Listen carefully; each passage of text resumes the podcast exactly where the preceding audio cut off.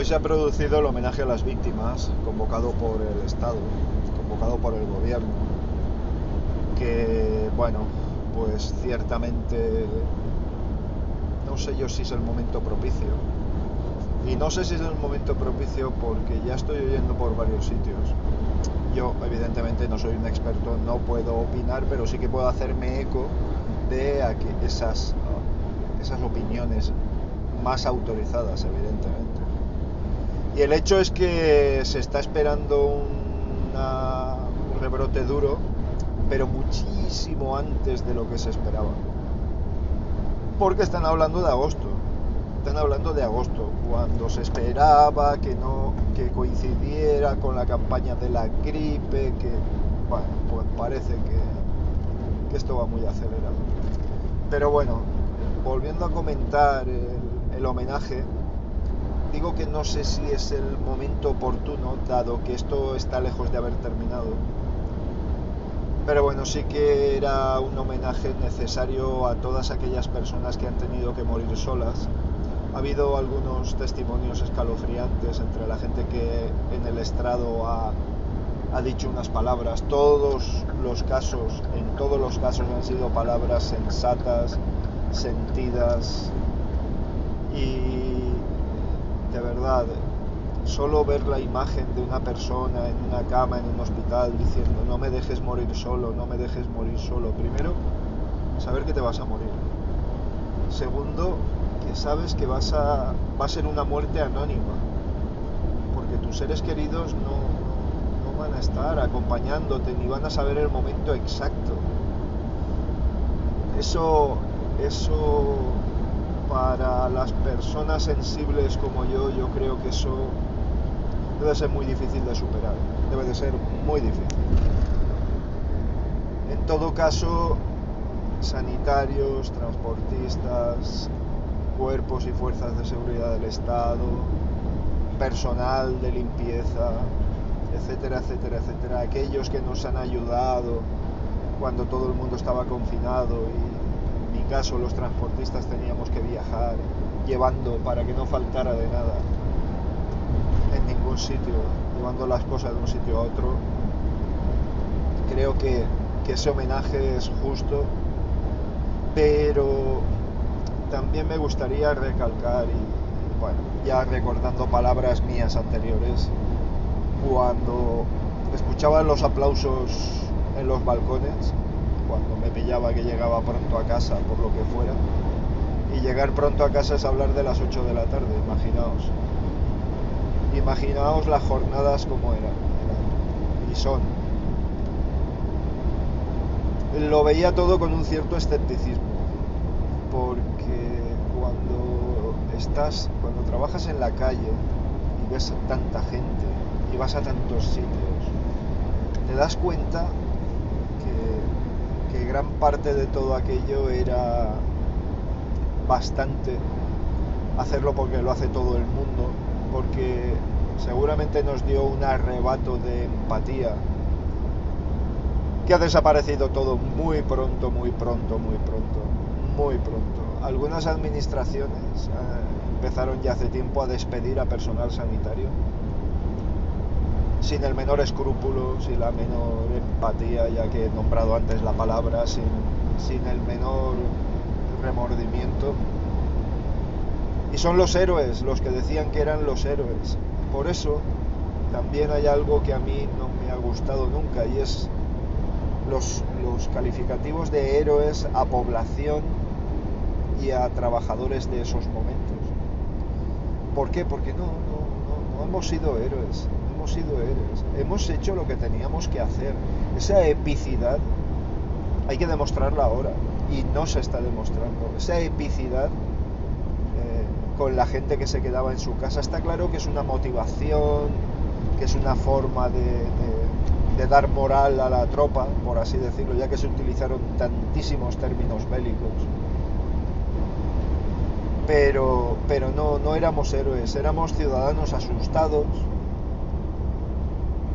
a los que su gobierno les había obligado legalmente a meterse en su casa. No era ninguna heroicidad, era una necesidad. Tampoco eran héroes ni hemos sido héroes lo que hemos estado trabajando en esos días.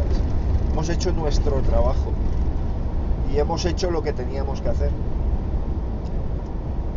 Creo que esa heroicidad lo que ha hecho es dar alas a los que no lo eran, a los que no eran héroes, a los que no se les debería de haber calificado de esa forma. Ahora vas por la calle, te puedes encontrar un montón de gente sin mascarilla, te puedes encontrar, eh, bueno, pues actitudes insolidarias por todos sitios. Eh, yo que he estado viajando por ahí os puedo decir que ha habido muy pocos sitios donde la gente se haya puesto una máscara. He tenido varios episodios de enfrentamiento. En fin, que no me creo en nada. Y no me creo nada probablemente porque soy ya muy veterano. Y estoy muy escarmentado. El problema de la veteranía, ¿sabéis cuál es? Que se ha visto mucho, se ha visto mucho y, tienes experiencias de, muchísimas cosas. Así que, pero en fin, que hoy es un día de duelo, es un día de recuerdo y es un día en el que tenemos que valorar que ha habido mucha gente que ha sufrido mucho y que ha muerto en silencio creo que eso es lo que, con lo que nos tenemos que quedar. A partir de ahí, pues, pues, confío muy poco en la gente, muy poquito, muy, muy poquito.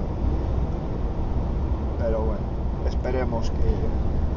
Nada, no lo voy, no lo espero. Eh, eh, quiero engañarme a mí mismo, no, no lo espero, no lo espero. Va a llegar un rebrote duro antes de, varios meses antes de lo que se pensaba, no lo espero gran parte de los contagios se han producido en unidades familiares y seguramente contagiados por jóvenes asintomáticos que, bueno, pues han metido al demonio dentro de las casas otra vez. Así que, en fin.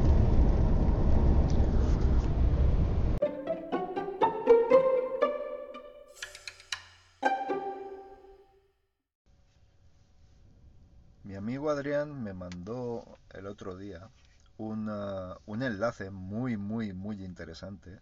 Él siempre me manda cositas chulas. y fijaos que viene de una noticia publicada en Magnet de Chataka que dice que los ricos italianos de ahora siguen siendo las mismas familias que los ricos del 1400, del año 1400, o sea, del siglo XV. Eh, por ejemplo, eh, el Banco de Italia hizo un estudio eh, de unos economistas llamados Guglielmo Barone y Sauro Mochetti y han cruzado el censo de los de las personas actuales eh, bueno de censos anteriores de la renta del 2011 por ejemplo 2011 2012 por ahí comparado con el censo que ya había en 1427 en la ciudad de Florencia. En el informe, eh, fijaos, los apellidos más millonarios de la, de la Florencia actual son los mismos que los de hace 600 años. Por ejemplo, los Medici. Es curioso.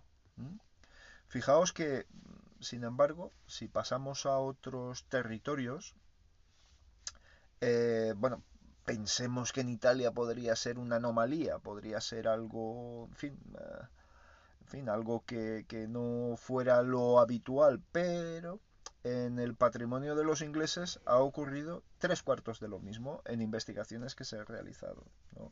Entonces, remontándonos a 28 generaciones atrás, que es mucho, mucho remontar, estamos hablando de ocho siglos, eh, más o menos, más o menos, eh, ocurre exactamente lo mismo. En China eh, también, incluso después de la dictadura de Mao y después de, o sea, el sistema comunista de Mao, la, nacionalización de todos los sistemas de producción, de toda la riqueza, etcétera, etcétera, incluso ahora que el partido está mandando continuamente y tal, pues fijaos que está ocurriendo exactamente igual. Este, este, fenómeno, este fenómeno se llama la curva del gran Gatsby, que está acuñado por un economista mm, alemán, Alan Kruger, Kruger, creo que se pronuncia así, sí, eh, y que hizo una investigación por la cual demostraba que a mayor desigualdad en la sociedad, menor movilidad social intergeneracional, ¿vale? Eh, esto quiere decir, ¿qué quiere decir esto? Esto quiere decir que si en el año 1400 había una desigualdad social brutal, había, era una sociedad más inmovilista, con lo cual, pues también producía, es una pescadilla que se muerde la cola, producía menor movilidad intersocial, es decir, eh, los ricos seguían siendo los ricos y los pobres seguían siendo los pobres. Eh, fijaos un detalle.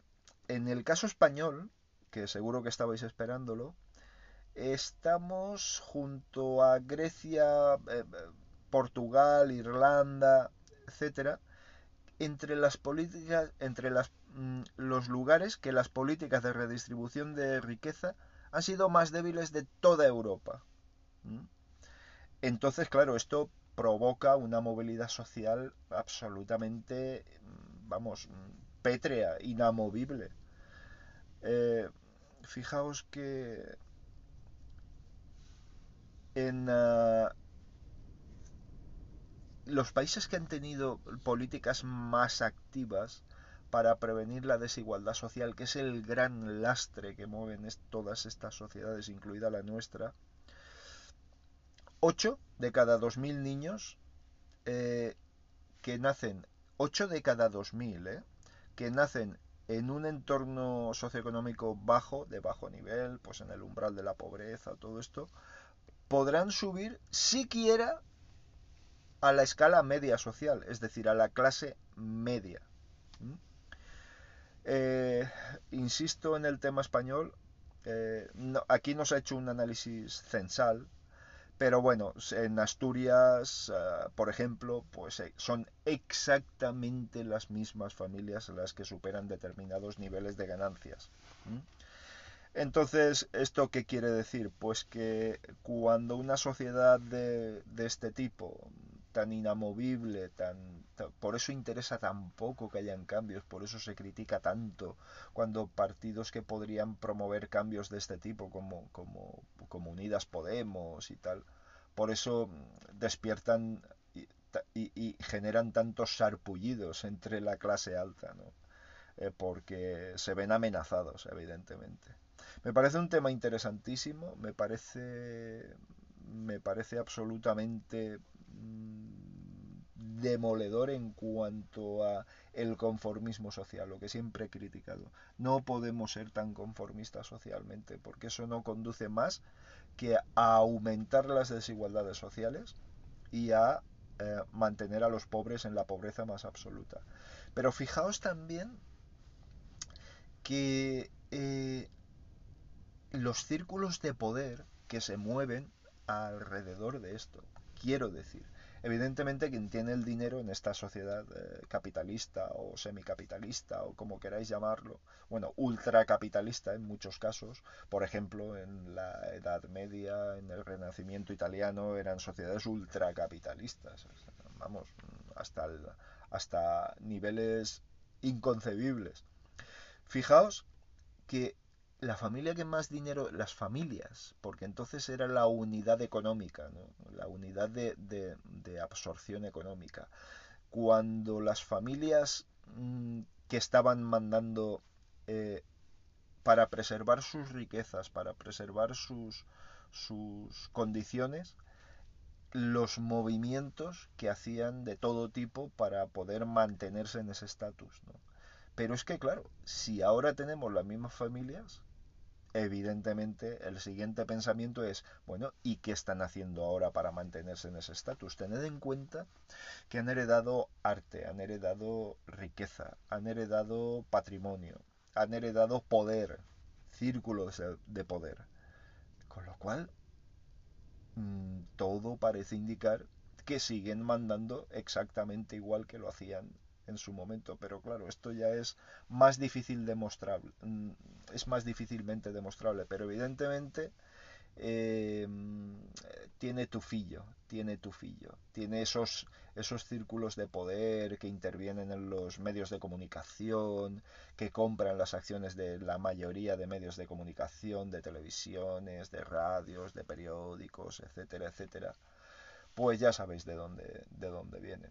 Seguramente es triste, es perturbador, si queréis, pero fijaos que estamos mandados por los mismos que nos mandaban hace un montón de siglos.